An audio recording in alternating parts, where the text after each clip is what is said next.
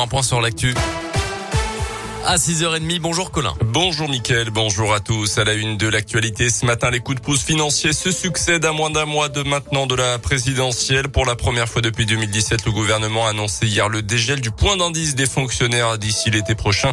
Évidemment, en cas de réélection d'Emmanuel Macron en mai prochain officiellement, c'est pour contrer l'inflation estimée à près de 4% cette année 2022, d'après Amélie de Montchalin, la ministre de la fonction publique. Une économie française qui sort à peine de deux ans de crise sanitaire est touchée par la guerre en Ukraine. Quel impact justement de ce conflit dans notre quotidien? On poursuit ce matin notre série sur Radio Scoop. Toute cette semaine, on tente de répondre à cette question en allant à la rencontre de celles et ceux qui sont concernés. Alors que le Premier ministre Jean Castex a annoncé une remise à la pompe de 15 centimes par litre à compter du 1er avril, nous sommes allés à la rencontre des automobilistes dans une station essence de la région. Et visiblement, l'inquiétude est grande au sujet de la flambée des prix. Je viens d'avoir mon permis, euh, ça donne pas trop envie quoi. Mais bon, pour travailler, on n'a pas le choix. Bien sûr, ça m'inquiète. Je gère une société, je mets un plein par semaine, c'est pas négligeable. Hein. Attendez, euh, là je suis à 103 euros. 17 hein. litres, 37 euros. D'habitude, pour cette même somme, je fais un plein d'essence complet. On va faire comment? C'est incroyable. J'ai une polo, je vais payer peut-être 80 euh, euros. Moi, je pense qu'il faut rester optimiste et tout s'arrange dans la vie. Heureusement, moi, je travaille pas très loin, mais j'ai des collègues qui ont compté que ça leur revenait à peu près 6 euros par jour pour aller travailler. Bientôt, ça va coûter plus cher d'aller travailler que de rester chez soi, j'ai l'impression. Une auto-école. L'essence, c'est mon carburant pour travailler, puisque moi, tous les deux jours, je mets un plein. Donc c'est compliqué. Je pense que honnêtement, le conflit ukrainien, ça a bon dos. Selon Jean Castex, le Premier ministre, cette remise à la pompe de 15 centimes par litre à compter du 1er avril sera mise en place dans les prochaines semaines et permettra d'économiser 9 euros sur un plein de 60 litres.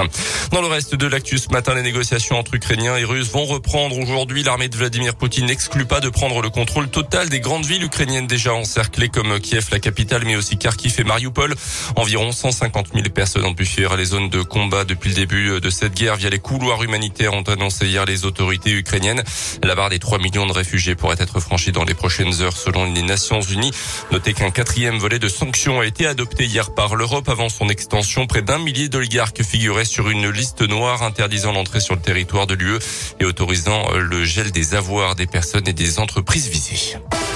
Dans le reste de l'actu, chez nous, dans l'un, la ligne SNCF entre Nantua et Bellegarde fermée jusqu'à la mi-juin au moins, selon la compagnie ferroviaire. Les travaux ont débuté hier pour repurger la falaise surplombant la voie ferrée, la départementale 74 sur la rive sud du lac. 100 mètres cubes de rochers sont tombés en pleine nuit dans la nuit de 5 au 6 mars, endommageant la voie ferrée et la route, heureusement sans faire de victimes. Et au moins autant de rochers sont à faire tomber selon les premiers éléments. Plusieurs mois de fermeture sont donc prévus pour ces travaux. Deux ans de prison ferme pour un jeune homme de 21 ans jugé hier à Bourg pour trafic de drogue dans le quartier de la Croix-Blanche. Récidiviste et seul prévenu dans le box selon le progrès. Il a refusé de répondre à certaines questions du tribunal quant à son implication réelle dans ce trafic. Repéré à plusieurs reprises près du point de deal, il avait réussi à échapper euh, plusieurs fois au contrôle des forces de l'ordre, mais il s'était finalement fait interpeller euh, jeudi dernier en possession d'une petite centaine de grammes de résine de cannabis.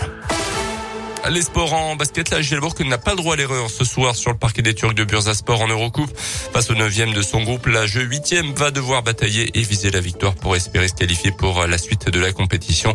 C'est assuré à partir de 18h tout à l'heure. Et puis en tennis, à noter aussi l'exploit signé Gaël Monfils hier au tournoi d'Indian Wells. Le français 35 ans a battu le numéro 1 mondial, le russe Nadine Medvedev au troisième tour. Ce dernier cède donc sa place de numéro 1 mondial au serbe Novak Djokovic.